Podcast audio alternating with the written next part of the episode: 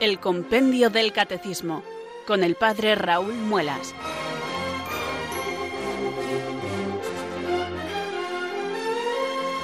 Muy buenas tardes, queridos oyentes de Radio María. Son las 4 o las 3 en Canarias. Aquí comienza una nueva edición del programa El Compendio del Catecismo de la Iglesia Católica. Reciban desde Talavera de la Reina un saludo muy cordial del Padre Raúl Muelas, que un día más les habla desde estos micrófonos de Radio María, la radio de la Virgen, la fuerza de la esperanza. Sed todos bienvenidos.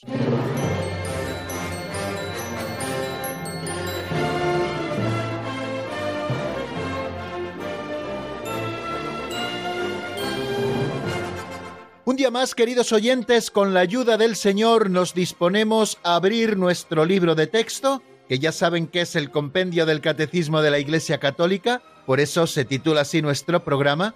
Este libro de texto, el compendio del Catecismo de la Iglesia Católica, fue promulgado por el Papa Benedicto XVI en el año 2005 y como bien conocen y les recuerdo casi todos los días, resume de manera autorizada el Catecismo Mayor de la Iglesia, el que se conoce eh, exactamente como Catecismo de la Iglesia Católica, que fue promulgado en el año 1992 por el Papa San Juan Pablo II. Este último, el Catecismo Mayor de la Iglesia, es mucho más amplio, tiene muchísimas más fuentes, pero el contenido de los dos es el mismo. Lo que ocurre que nuestro libro de texto lo ofrece de una manera más compendiada, más resumida y a través de preguntas y respuestas, pero la estructura y los contenidos son los mismos. Ambos recogen la doctrina católica y además promulgados por la suprema autoridad de la Iglesia, en este caso el Santo Padre. En el caso del Catecismo Mayor, San Juan Pablo II, como les decía, en el caso de nuestro libro de texto, el Compendio del Catecismo, promulgado por Benedicto XVI. Pues bien amigos, yo les animo a que si tienen delante el libro puedan ustedes ir abriéndole por la página 166 donde nos encontramos los números que vamos a repasar y donde nos encontramos también eh, lo que vamos a seguir estudiando. Repasamos el número 469, qué pena se puede imponer, y también que prohíbe el quinto mandamiento al menos las dos acciones primeras de las que nos habla como prohibición grave contrarias a la ley moral el quinto mandamiento, el homicidio directo y voluntario, el aborto directo. Y seguiremos luego estudiando ese número 470, nos quedaba la mitad, ayer por estudiar, en el que estudiaremos la eutanasia directa y el suicidio, y también eh, nos asomaremos, si Dios quiere, al número 471, qué tratamientos médicos se permiten cuando la muerte se considera inminente.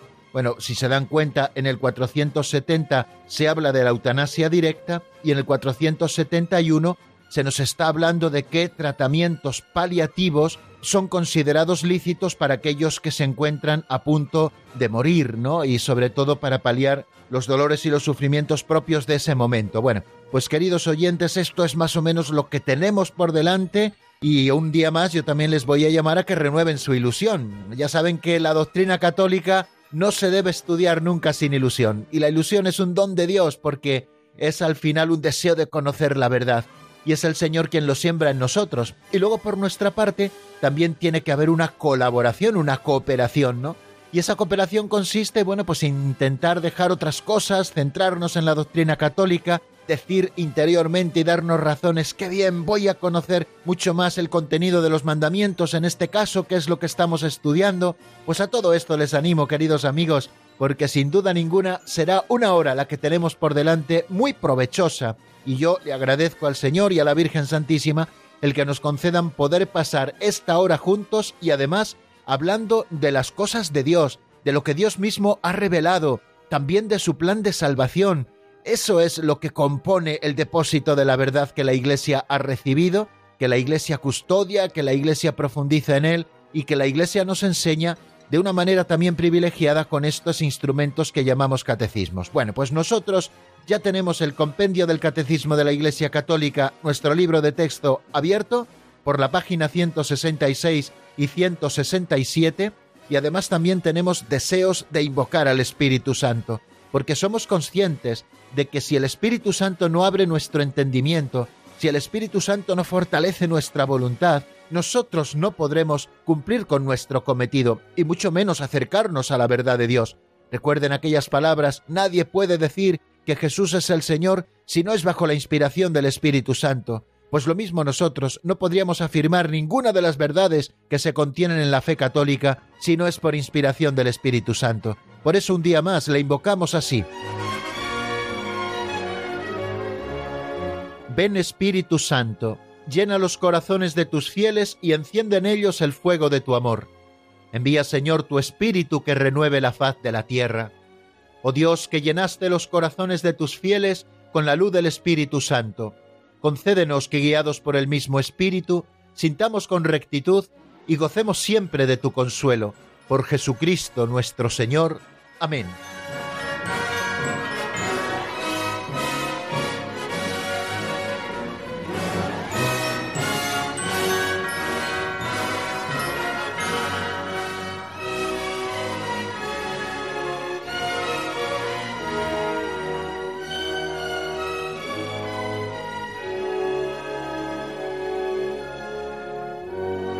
Seguimos adelante, queridos oyentes, en esta edición del Compendio del Catecismo de la Iglesia Católica, dando un salto al segundo momento del programa que titulamos Pinceladas de Sabiduría. Es nuestra catequesis práctica de cada día.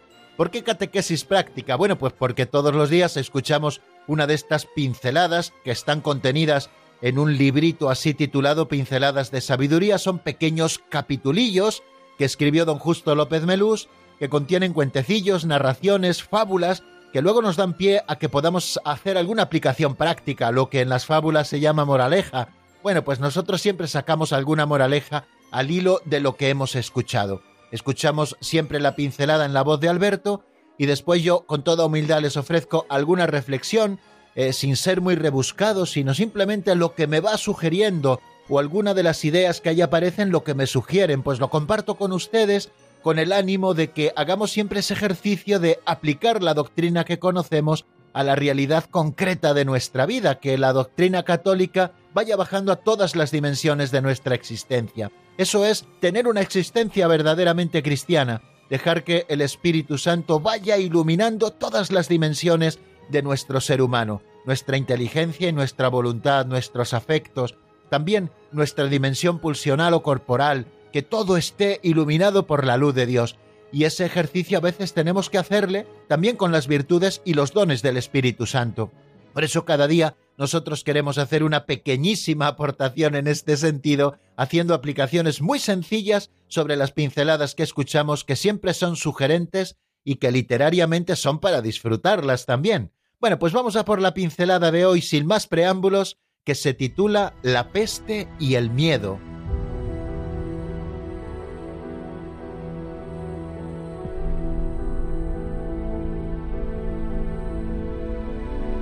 La peste y el miedo. Una caravana atravesaba el desierto cuando apareció un jinete que corría hacia ellos. Los miembros de la caravana contemplaron con error la figura esquelética del jinete. Era la peste. ¿A dónde vas tan deprisa? le preguntó el jefe. Voy a Damasco, a cobrarme un millar de vidas. Cuando la caravana llegó a Damasco, todo era muerte y desolación. La peste se había cobrado cincuenta mil vidas. En todas las casas había algún muerto que llorar. Un tiempo después, otra vez se encontraron con la peste, y el jefe le increpó Me has mentido miserablemente. Me dijiste que ibas a Damasco a cobrarte mil vidas, y te cobraste cincuenta mil. No, respondió la peste, yo soy fiel a mi palabra, yo acabé con mil vidas. El resto se las llevó el miedo. Sí, muchas veces las cruces temidas son mayores que las cruces reales. La sombra de la cruz suele ser más larga que la misma cruz. Hay que huir lo más lejos posible de los profetas de las calamidades.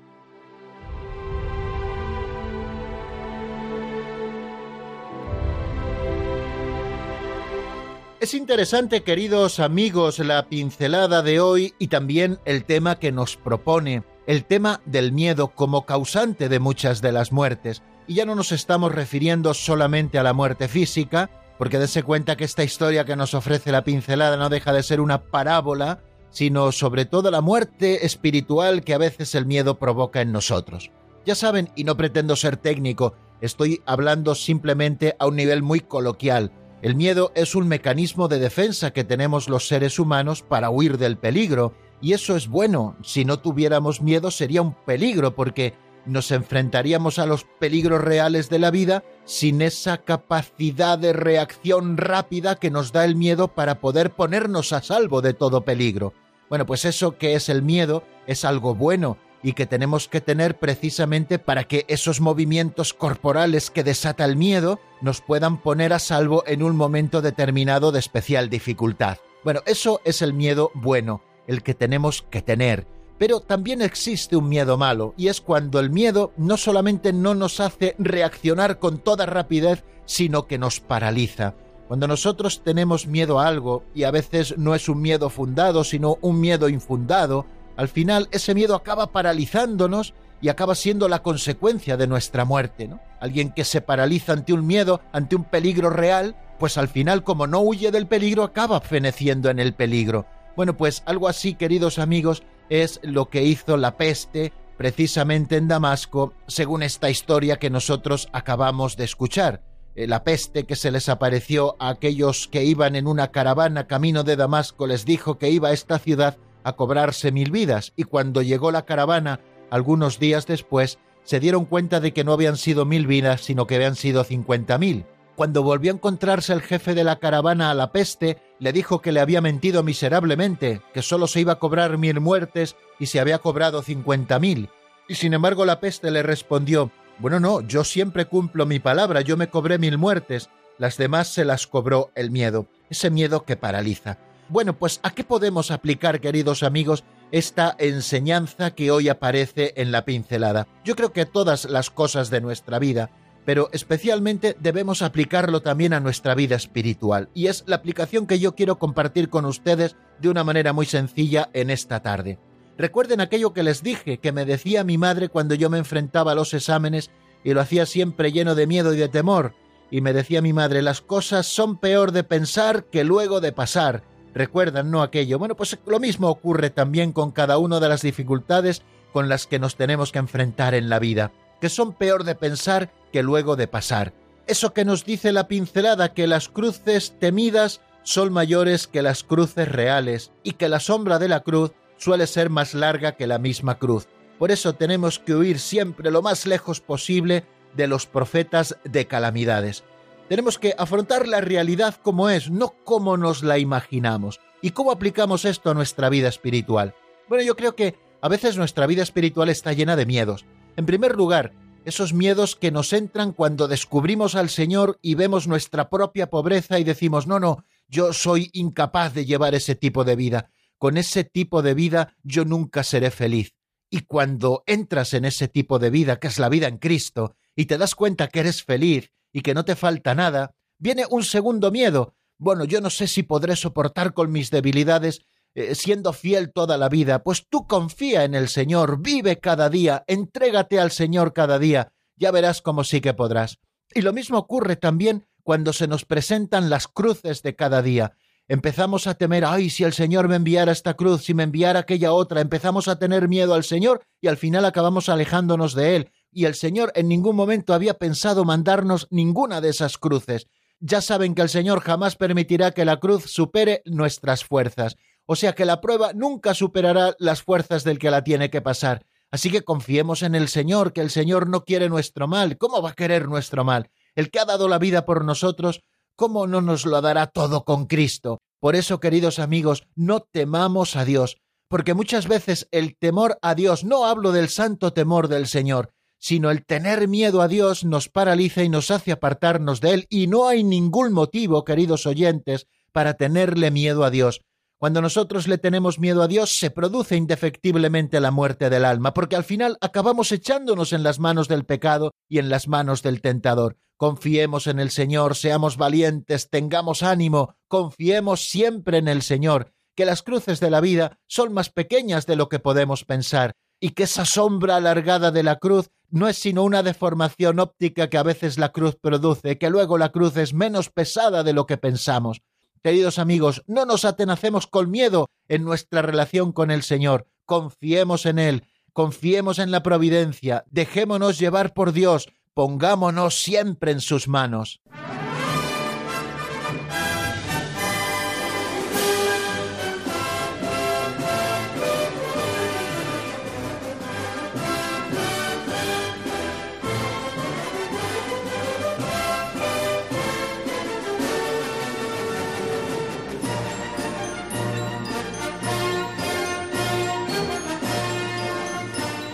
Continuamos, queridos oyentes, en la sintonía de Radio María y vamos a dar este tercer paso que titulamos Repaso de lo visto en la última edición del programa. Bueno, como les decía, estamos estudiando el quinto mandamiento que reza así, no matarás. Es el segundo de los artículos de este capítulo segundo, amarás a tu prójimo como a ti mismo. El artículo primero habla del cuarto mandamiento, honrarás a tu padre y a tu madre, y el artículo segundo o epígrafe segundo habla del quinto mandamiento, no matarás.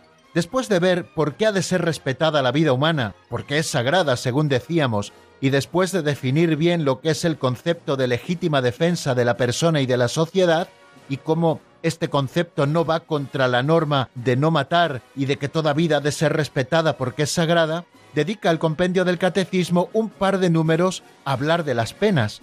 Para tutelar el bien común, esto lo sabemos todos, la autoridad pública legítima tiene el derecho y el deber de culminar penas proporcionadas a la gravedad de los delitos. Entonces lo primero que se preguntaba cuando nos habla de las penas el compendio del catecismo es ¿para qué sirve una pena que impone la autoridad pública? Y nos decía que tiene como objetivo tres cosas. Primero, reparar el desorden introducido por la culpa. Segundo, defender el orden público y la seguridad de las personas. Y tercero, contribuir a la corrección del culpable ese efecto medicinal que toda pena siempre debe tener. Bueno, pues ayer estuvimos estudiando qué pena se puede imponer. Hemos dicho que la autoridad pública legítima tiene el derecho y el deber de culminar penas proporcionadas a la gravedad de los delitos. Bueno, pues ¿qué penas se pueden imponer? Nos dice el compendio del catecismo que la pena impuesta debe ser, en primer lugar, como hemos dicho, proporcionada a la gravedad del delito. Quiere decir que alguien que roba 10 euros no se le puede meter 20 años en la cárcel, sino que la pena que se impone ha de ser proporcionada a la gravedad del delito. Y a los jueces y a los magistrados, a lo que conocemos como la magistratura, es a los que les corresponde saber sobre la verdad de ese delito y una vez que les conste que ese delito ha sucedido, establecer la pena según la ley.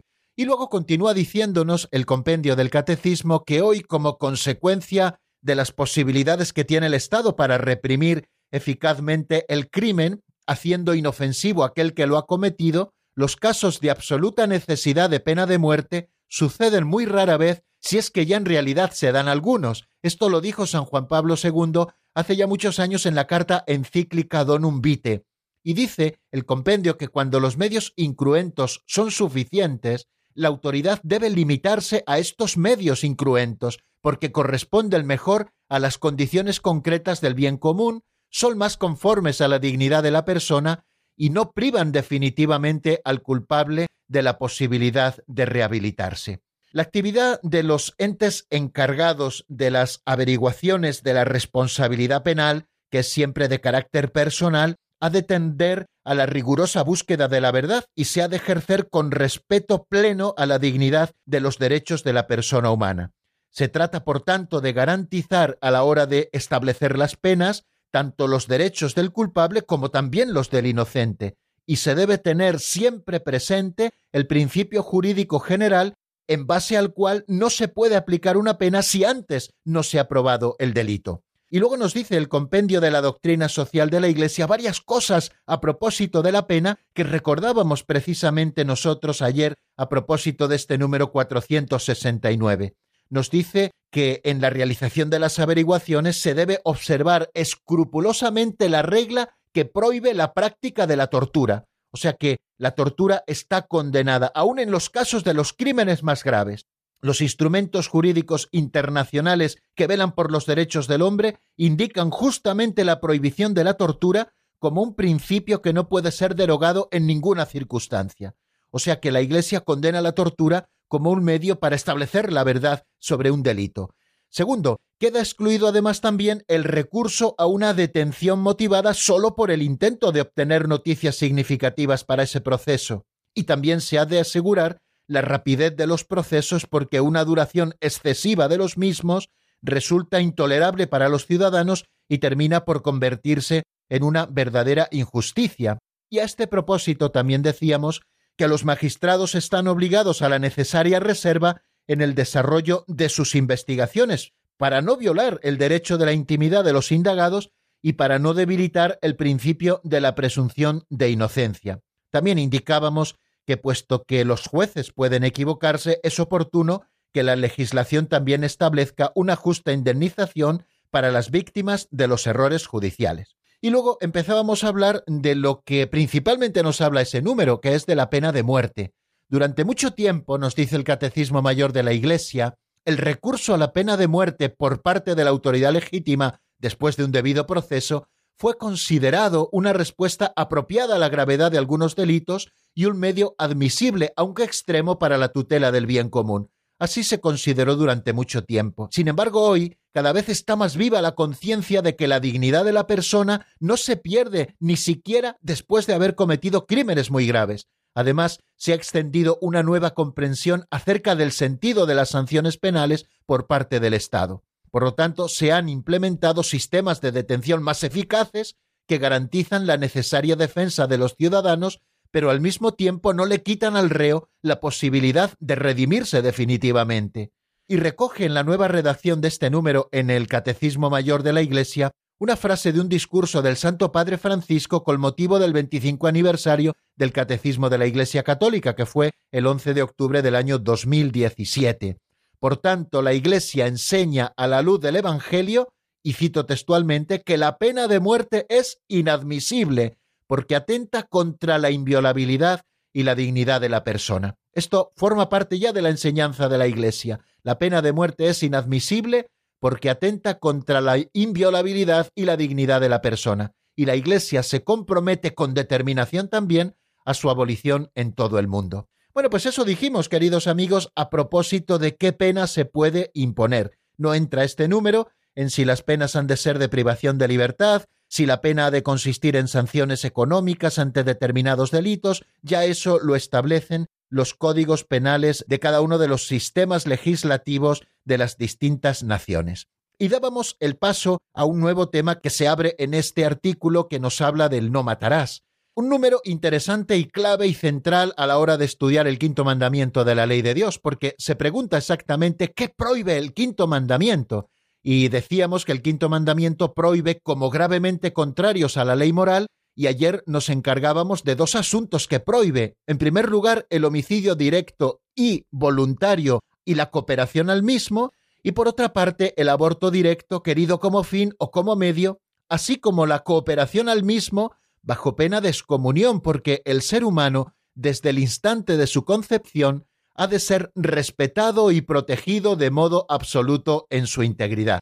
Esos dos puntos son los que vimos ayer y hoy, si Dios quiere, en el avance de doctrina, nos centraremos en los dos siguientes puntos que nos hablarán de la eutanasia directa y también del suicidio como acciones gravemente contrarios a la ley moral porque el quinto mandamiento los está prohibiendo. Bueno, el homicidio voluntario. El quinto mandamiento condena como gravemente pecaminoso, por supuesto, el homicidio directo y voluntario, es decir, el quitar la vida a otra persona a través de una acción directa y querido voluntariamente por la persona que la hace.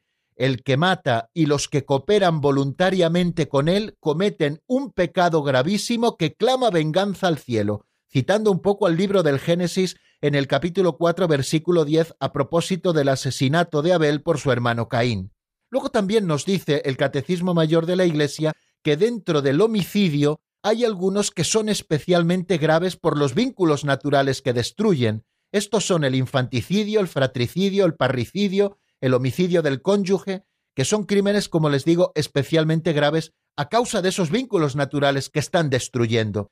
Y hablábamos también que el quinto mandamiento prohíbe hacer algo con intención de provocar indirectamente la muerte de una persona la ley moral prohíbe exponer a alguien sin razón grave a un riesgo mortal, así como negar la asistencia a una persona en peligro. Estamos hablando ya no del homicidio directo, sino del homicidio indirecto, aquel que expone a alguien a que pueda morir, y lo hace sin ningún tipo de excusa y sin una causa grave. Ayer poníamos el ejemplo del rey David, que no mató directamente a Urias, pero sí que hizo que indirectamente fuera asesinado, porque le puso en un lugar en que todos le iban a dejar solo el lugar donde estaban los soldados más aguerridos del ejército contrario y al dejarle solo necesariamente moriría. Bueno, pues aunque no provocó directamente la muerte, provocó indirectamente la muerte y por lo tanto cometió ese pecado también abominable.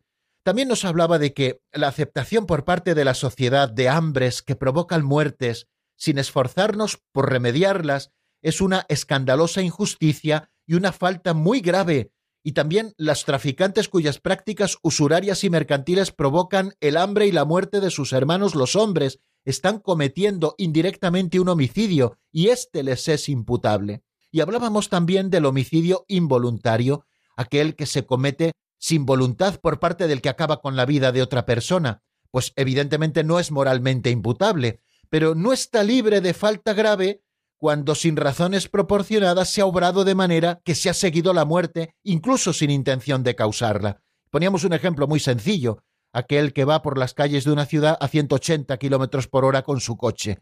Pues evidentemente no pretende matar a nadie, pero lo más probable es que mate a cualquier peatón que se cruce en su camino porque de una manera negligente está conduciendo y por lo tanto esa falta también es grave y le es imputable. Y luego, en el segundo punto, después de hablarnos del homicidio directo y voluntario, nos habla del aborto directo, querido como fino como medio, así como la cooperación al mismo. ¿no? Decíamos que la vida humana ha de ser respetada y protegida de manera absoluta desde el momento de la concepción. Desde el primer momento de su existencia, el ser humano debe ver reconocidos sus derechos de persona, entre los cuales están el derecho inviolable de todo ser inocente a la vida. Esto lo dice la instrucción Donum Vitae, a la que ayer hicimos referencia en muchísimos momentos. Y esto la Iglesia lo ha defendido desde siempre, desde el siglo I. Fijaros lo que dice la Didaje, no matarás al embrión mediante el aborto, no darás muerte al recién nacido. Y Gaudium et Spes, un documento importantísimo del Concilio Vaticano II, nos recuerda en el número 51 que Dios, Señor de la vida, ha confiado a los hombres la excelsa misión de conservar la vida, misión que deben cumplir de modo digno del hombre. Por consiguiente, se ha de proteger la vida con el máximo cuidado desde la concepción. Tanto el aborto como el infanticidio son crímenes abominables. La cooperación formal a un aborto, como nos decía el compendio del catecismo, constituye una falta gravísima. Tanto es así que la Iglesia sanciona con la pena canónica más grave que tiene este pecado, que es la excomunión y además la excomunión automática, la excomunión late sentencia. Dice el canon 1398 del Código de Derecho Canónico, quien procura el aborto, si éste se produce, incurre en excomunión late sentencia, es decir, ipso facto, por el mismo hecho de que este acto se produzca. Con esto la Iglesia no pretende restringir el ámbito de la misericordia, ni mucho menos. Lo que hace es manifestar la gravedad del crimen cometido, el daño irreparable causado al inocente a quien se da muerte, también a sus padres y también a toda la sociedad. Y también hablábamos, a propósito del aborto, del el derecho inalienable de todo individuo humano inocente a la vida, que constituye un elemento constitutivo de la sociedad civil y de su legislación. Donum Vitae, ese documento de la Sagrada Congregación para la Doctrina de la Fe, cuya lectura yo les recomiendo, dice que los derechos inalienables de la persona deben ser reconocidos y respetados por parte de la sociedad civil y de la autoridad política. Estos derechos del hombre no están subordinados ni a los individuos ni a los padres, y tampoco son una concesión de la sociedad o del Estado. Pertenecen a la naturaleza humana y son inherentes a la persona en virtud del acto creador que la ha originado. Luego, el derecho a la vida del feto que crece en las entrañas de su madre ni depende de que sus padres decidan dejarle vivir, ni tampoco depende de que el Estado así lo decida, sino que es un derecho que tiene por esa dignidad tan grande que todo ser humano desde el principio de su concepción tiene porque ha sido creado a imagen y semejanza de Dios. Entre esos derechos fundamentales es preciso recordar a este propósito el derecho de todo ser humano a la vida y a la integridad física desde la concepción hasta la muerte.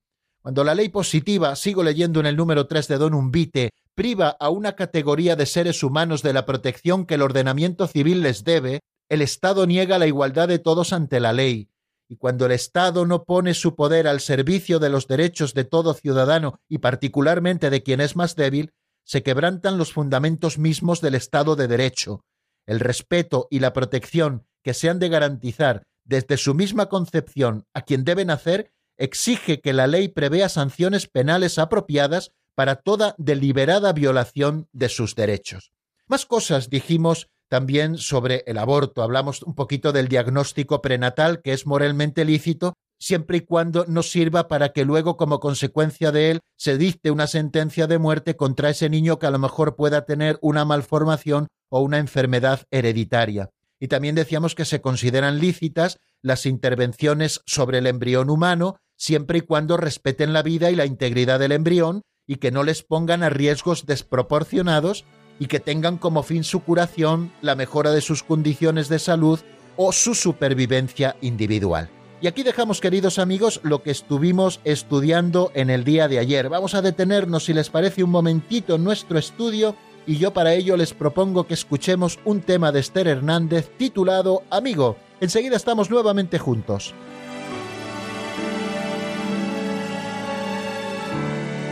Cuando un amigo dice adiós, a veces es difícil dejarlo ir. Cuando un amigo tiene que partir, nuestra mirada, nuestra vida, tras de él se quieren ir.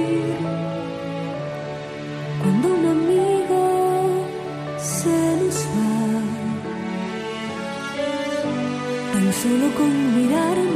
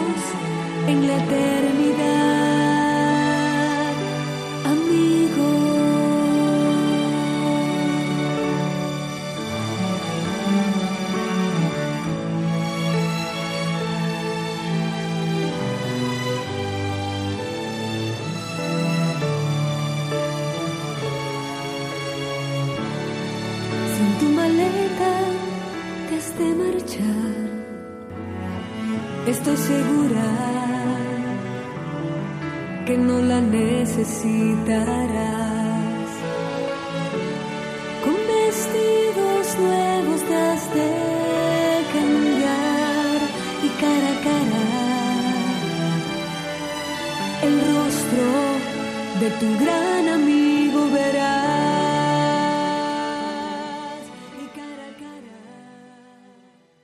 Están escuchando el Compendio del Catecismo con el Padre Raúl Muelas.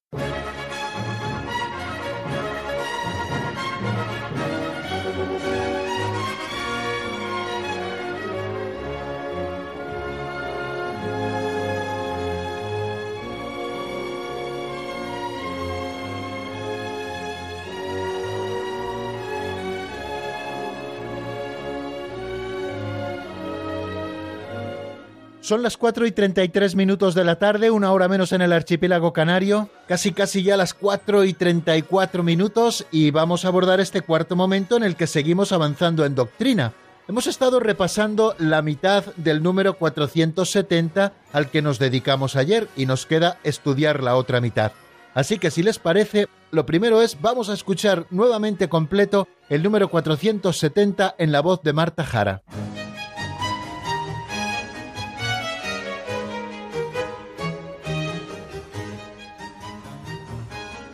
Número 470. ¿Qué prohíbe el quinto mandamiento? El quinto mandamiento prohíbe, como gravemente contrarios a la ley moral, 1. El homicidio directo y voluntario y la cooperación al mismo. 2. El aborto directo, querido como fin o como medio, así como la cooperación al mismo, bajo pena de excomunión, porque el ser humano desde el instante de su concepción ha de ser respetado y protegido de modo absoluto en su integridad.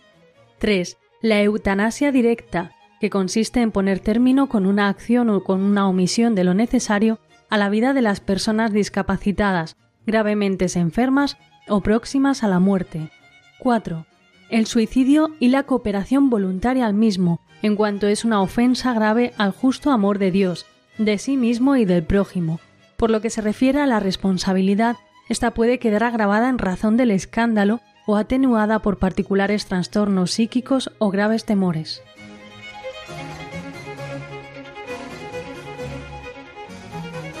Bueno, acabamos de escuchar nuevamente el contenido de ese número 470 que se pregunta qué prohíbe el quinto mandamiento. Prohíbe el homicidio directo y voluntario, como hemos estado repasando, también prohíbe el aborto directo y luego continúa diciéndonos que prohíbe la eutanasia directa, que consiste en poner término con una acción o con una omisión de lo necesario a la vida de las personas discapacitadas, gravemente enfermas o próximas a la muerte, y nos habla en cuarto lugar del suicidio y la cooperación voluntaria al mismo, en cuanto es una ofensa grave al justo amor de Dios, de sí mismo y del prójimo.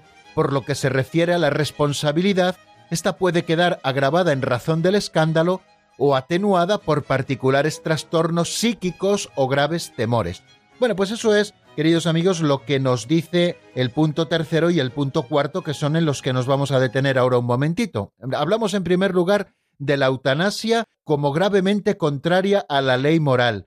A la vista de esto que nos ha dicho el compendio del catecismo, ¿cómo podemos definir la eutanasia? Nos ofrece esta definición el catecismo de la Iglesia Católica en el 2277. Cualesquiera que sean los motivos y los medios, la eutanasia directa consiste en poner fin a la vida de personas disminuidas, enfermas o moribundas. Es moralmente inaceptable. Por tanto, una acción o una omisión que de suyo o en la intención provoca la muerte para suprimir el dolor constituye un homicidio gravemente contrario a la dignidad de la persona humana y al respeto del Dios vivo que es su creador. Es la Sagrada Congregación para la Doctrina de la Fe la que nos lo dice en la declaración Jura et Bona.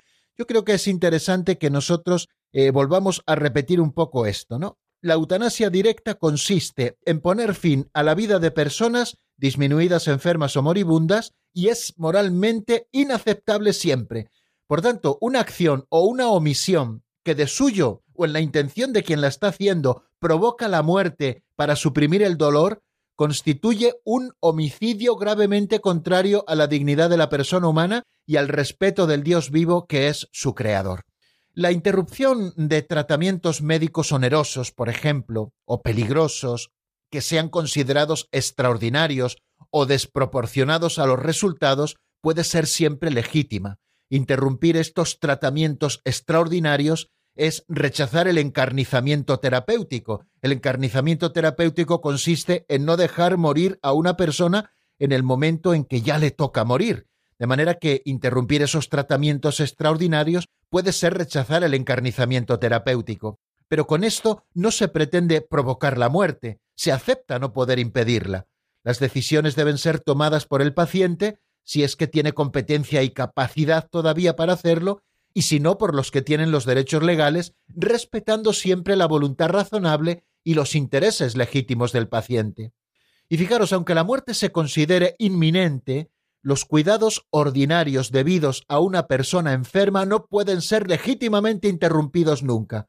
¿A qué me refiero a estos cuidados ordinarios? Al alimento y a la hidratación, y lo mismo también a la limpieza y al cuidado del enfermo. Alimento y la hidratación no se pueden negar nunca, aunque sea inminente la muerte. El uso de analgésicos para aliviar sufrimientos del moribundo, incluso aunque tengan el riesgo de abreviar un poco sus días, pueden ser moralmente conformes a la dignidad humana si la muerte no es pretendida, ni como fin ni como medio, sino solamente prevista y tolerada como inevitable. Los cuidados paliativos constituyen una forma privilegiada de la caridad desinteresada. Por esta razón deben ser alentados, y la Iglesia los cuida, los bendice y los alienta, como hemos visto en este número 2279 del Catecismo Mayor de la Iglesia. Bueno, pues otro acto reprobable, por lo tanto, queridos amigos, contra el quinto mandamiento y que es gravemente contrario a la ley moral, es la eutanasia directa. Y del cuarto del que nos habla es el suicidio y la cooperación voluntaria al mismo. Es una ofensa grave al justo amor de Dios, nos dice ese número cuarto del 470. Una ofensa grave al justo amor de Dios, de sí mismo y del prójimo y cada cual es responsable de su vida delante de Dios que se la ha dado, pero Dios sigue siendo el soberano dueño de la vida humana. nosotros estamos obligados a recibirla con gratitud y a conservarla para su honor y para la salvación de nuestras almas. Somos pues puros administradores y no propietarios de la vida que Dios nos ha confiado. No disponemos de ella a nuestro antojo. Teniendo esto como fundamento, podemos decir que el suicidio, es decir, el quitarse la vida, contradice la inclinación natural del ser humano a conservar y perpetuar su vida es gravemente contrario al justo amor de sí mismo. Tenemos que amarnos a nosotros mismos. Ya lo decíamos al hablar de la legítima defensa. Amarnos rectamente a nosotros mismos. Y esto no es malo, esto es necesario. Por lo tanto, atentar contra la propia vida es gravemente contrario al justo amor de sí mismo, pero también ofende al amor del prójimo, porque rompe injustamente los lazos de solidaridad con las sociedades familiar, nacional y humana con las cuales estamos obligados, y el suicidio también es contrario al amor del Dios vivo. Si se comete con intención de servir de ejemplo especialmente a los jóvenes, el suicidio adquiere además la gravedad del escándalo. La cooperación voluntaria al suicidio es contraria a la ley moral. No voy a entretenerme mucho, todos conocemos casos que los medios de comunicación hacen como emblemáticos, bueno, pues ahí puede estar incluso el agravante del escándalo, ¿no? Trastornos también psíquicos graves o la angustia o el temor grave de la prueba, del sufrimiento, de la tortura, pueden disminuir la responsabilidad de aquella persona que se quita la vida. Y por último, terminar diciendo que no se debe desesperar de la salvación eterna de aquellas personas que se han dado muerte. No sabemos, nosotros no somos nadie para juzgar del interior y mucho menos para dudar de la misericordia de Dios. Dios puede haberles facilitado por caminos que sólo Él conoce la ocasión de un arrepentimiento salvador. Por eso la Iglesia ora por las personas que han atentado contra su propia vida. Bueno amigos, pues aquí dejamos, si les parece, todo lo relativo a ese 470, un número bastante largo, donde se habla que prohíbe el quinto mandamiento de la ley de Dios, el homicidio directo y voluntario y la cooperación al mismo, el aborto directo, querido como fino como medio, la eutanasia directa y también el suicidio y la cooperación voluntaria al mismo, en cuanto es una ofensa grave tanto al amor de Dios como a sí mismo como al prójimo. Y damos un pasito más hacia el número 471 que está en cierta manera relacionado con alguna parte del 470 cuando hemos hablado de la eutanasia y qué tratamientos médicos se permiten cuando la muerte se considera inminente. Bueno, pues dedica un número el 471 precisamente a esto. ¿Qué tratamientos médicos se permiten cuando la muerte se considera inminente? Vamos a escuchar lo que nos dice el compendio en la voz de Marta Jara.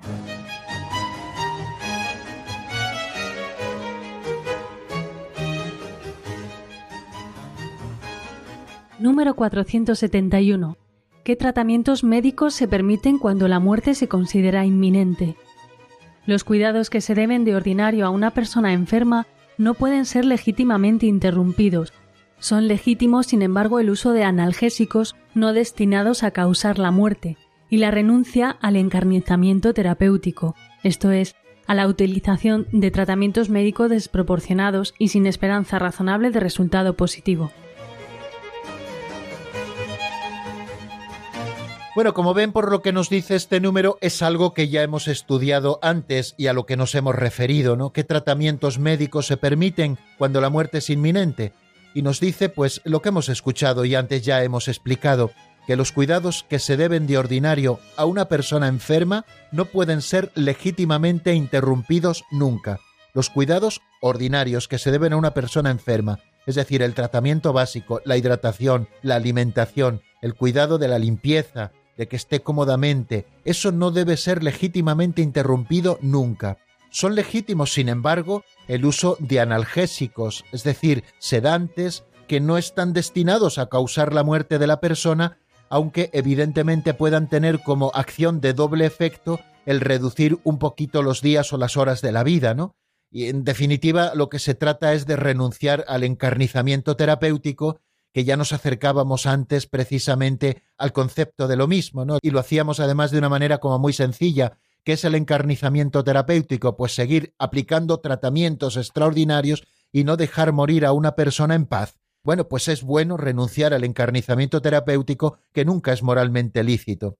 Y entonces nos dice exactamente qué es el encarnizamiento terapéutico, que es la utilización de tratamientos médicos desproporcionados y sin esperanza razonable de resultado positivo no podemos seguir tratamiento tras tratamiento cuando ya se ve clarísimamente que no hay solución para una determinada enfermedad, que no hay posibilidad de éxito, pues lo que hay que hacer es paliar esos dolores, acompañar a la persona, cuidarla en todo hasta que llegue el momento del tránsito, ¿no? O sea que los tratamientos médicos que se permiten siempre no solo se permiten, sino que son necesarios y que no pueden ser legítimamente interrumpidos, que son los tratamientos ordinarios de alimentación, de hidratación, el tratamiento básico, también son legítimos el uso de analgésicos no destinados nunca a causar la muerte, y también la renuncia al encarnizamiento terapéutico, que es la utilización de esos tratamientos médicos desproporcionados en los que ya no hay ninguna esperanza razonable de resultado positivo. Bueno, pues si me lo permiten, queridos amigos, no me entretengo más en este tema, pues porque ya lo hemos estado hablando antes. Les ofrezco el número de teléfono de directo, que es el 91 005 9419, 91 005 9419, y pueden ustedes marcarle para hablar con nosotros después de escuchar al menos unos compases de esta canción de Jaime Holguín que se titula No temas. Enseguida estamos nuevamente juntos en el 91 005 9419. Si aún no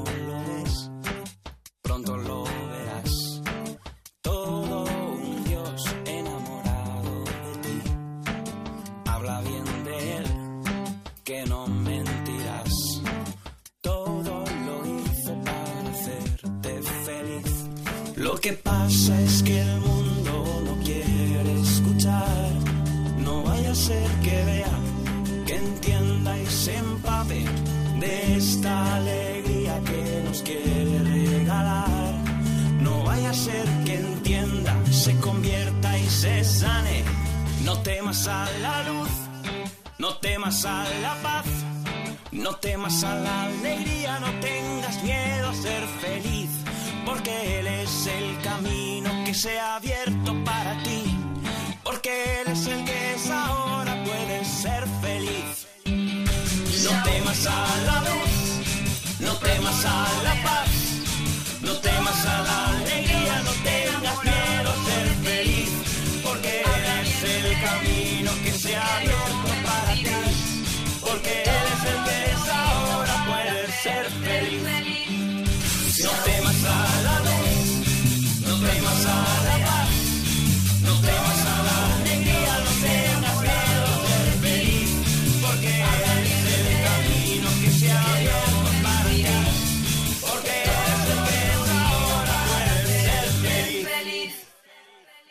Están escuchando el Compendio del Catecismo con el Padre Raúl Muelas.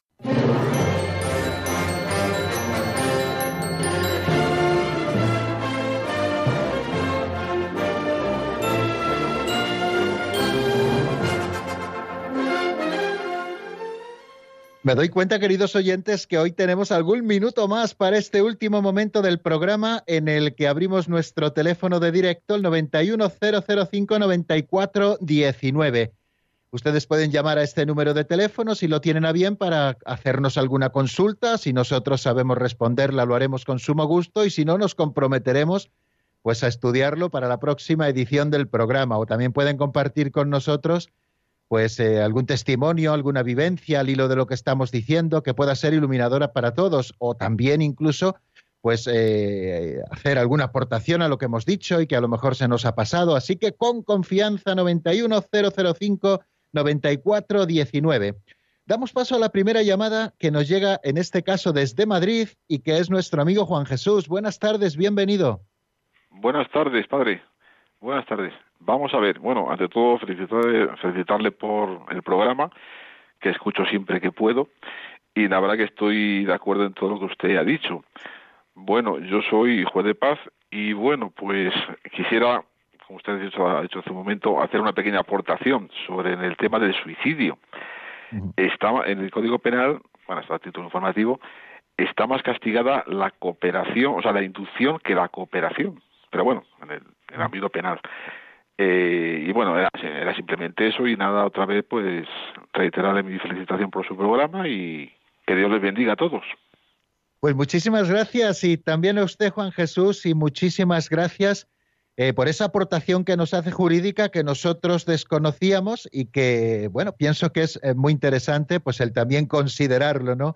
hoy que hemos estado asomándonos a ese tema del suicidio que aparece, como hemos visto, en el número 470, en el número cuarto, el suicidio y la cooperación voluntaria al mismo, es eh, efectivamente pues eh, un pecado gravemente contrario a la ley moral que prohíbe el quinto mandamiento porque es una ofensa al justo amor de Dios, también al justo amor de sí mismo y del prójimo, y eh, también hablábamos de la responsabilidad en cuanto a esto, ¿no? La responsabilidad moral, ¿no? Cuando hemos dicho que puede ser un agravante, cuando tiene ese matiz de escándalo, o también puede ser atenuada esta responsabilidad cuando hay trastornos de tipo psíquico, graves temores, etcétera. Pues muchísimas gracias, Juan Jesús, y damos un salto hasta Murcia. Allí nos espera nuestro amigo Juan. Buenas tardes, bienvenido, Juan. Buenas tardes a todo el equipo de Radio María, especialmente pues el programa que, hacéis de este, a esta hora. Entonces, bueno, eh, mi pregunta eh, son dos, dos preguntas, eh, dos dudas que tengo. Una es cuando por ejemplo, en las homilías el sacerdote hace referencia a... Yo te lo diré porque me, queda un blanco. Estos son cosas del de, los, nervios. Eh, hace referencia a... Sí, suele pasar a veces, sí. ya, ya, ya, me ha venido, ya me ha venido. Qué bien. Eh, hace referencia el sacerdote a que Dios, Dios creó al hombre a su imagen y semejanza, eh, con esa expresión tan conocida, eh, haremos, hagamos al hombre a, imagen, a nuestra imagen y semejanza, mm, eh, eh, me pregunto el por qué no se detalla más en profundidad, no solamente se queda ahí esa expresión, hagamos al hombre, sino en qué en, qué en realidad se asemeja la creación de Dios a su imagen y semejanza haciendo al hombre. Porque según tengo he leído, eh, lo que me llama la atención es por qué no se, se explica más a fondo esa, esa imagen y semejanza eh, del hombre con respecto a Dios, porque creo que tengo entendido que, respecto al físico, a carne y hueso no es, y hay mucha gente que a lo mejor se piensa que es así, que es a, imagen y semejanza en todo, o sea, en carne y hueso. Y, creo que no, que es solamente en inteligencia, en libertad, en espíritu y en eh, algo así, ¿verdad? Sí, sí. Sí, haga la segunda si le parece y luego le contesto así a las dos y ya puede escucharnos por la radio. Bien, bien. Pues la segunda es también algo parecido, una expresión que utiliza muchísimo Jesús en sus palabras. Em, eh, veréis venir al Hijo del Hombre. No entiendo el, veréis venir al Hijo del Hombre. Eh, ¿Qué, qué se refiere? Que, que Jesús es Hijo del Hombre, el hombre es el Padre, Padre es figura de hombre, porque veréis venir al Hijo del Hombre, es que dicho así, es que a veces falta más profundidad teológica a la hora de expresar con todos estos detalles así que se quedan un poco holgueros, así, y, no lo llegamos a entender bien. Los escuchamos, pero claro, no, nadie levanta la mano como en el colegio por timidez. No lo entiendo al, sacerdote, a no ser que sea en un retiro o algo. Gracias. ¿eh? Muy bien, pues, pues nada, muchísimas gracias a usted, Juan, por sus preguntas. Y nada, decirle que yo, yo sí que le recomiendo que cuando, por ejemplo, pues asista a una charla, una homilía o tal, y hay alguna expresión en la que no se ha profundizado demasiado, o en la que a lo mejor, eh, bueno, pues no, no se ha entendido, lo que sea, que no le dé eh, reparo en acercarse después, eh, si es necesario, a la sacristía y decirle al sacerdote o al que ha dado la charla o la homilía o lo que sea, decir, bueno, pues esto no lo entiendo, eh, explícamelo un poquito más, porque, bueno, para eso estamos precisamente, ¿no? Y si lo sabemos, pues con mucho gusto, pues damos respuesta a esas cosas. Bueno, eh, en primer lugar, en cuanto a lo de hagamos al hombre a nuestra imagen y semejanza, ¿a qué se quiere referir? ¿no? Bueno, pues nosotros, eh, así lo hemos explicado también en el compendio del catecismo, eh, principalmente la imagen y semejanza eh, con la que el hombre está creado con respecto a Dios reside en su inteligencia y en su voluntad. precisamente Dios nos ha creado con razonamiento para poder buscar la verdad, y con voluntad para poder perseguirla ¿no? y alcanzarla. Precisamente esto es lo que nos hace libres, ¿no? La contemplación de la verdad hace que nosotros podamos encauzar todas nuestras potencias a la consecución de la misma, ¿no? Y así ser plenamente libres. Quiere decir que eh, las demás criaturas dan gloria a Dios, por ejemplo, solamente por el hecho de existir, por su existencia objetiva. Sin embargo, el hombre da gloria a Dios no solo por su existencia objetiva como un, eh, elemento más de la creación, sino también por su existencia subjetiva. Es decir, nosotros, por nuestro razonamiento, por nuestra razón y nuestra voluntad, es decir, porque tenemos un alma inmortal, hecha imagen y semejanza de Dios, pues nosotros tenemos que también dar esa gloria a Dios de manera subjetiva, ¿no? Eh, de manera refleja, porque nosotros lo deseamos. De manera que creo que eso es importante tenerlo a la vista. O sea, que nuestra imagen y semejanza reside principalmente en que somos, tenemos razonamiento y tenemos voluntad, y esto nos hace libres, esto nos hace capaces de amar, etcétera, etcétera.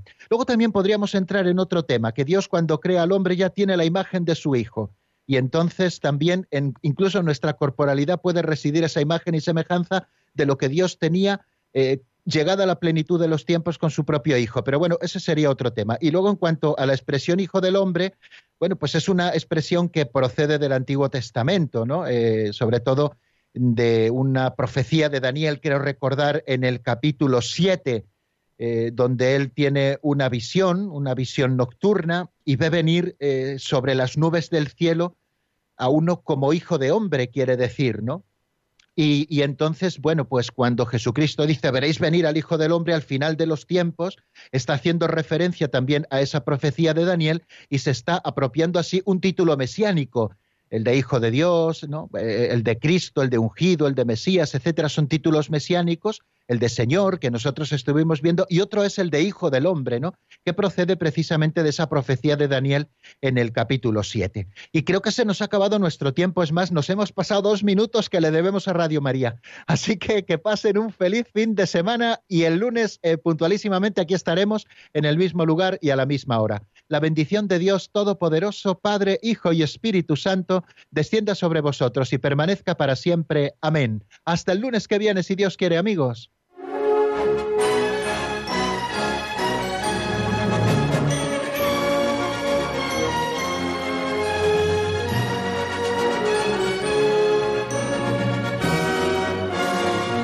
El Compendio del Catecismo con el Padre Raúl Muelas.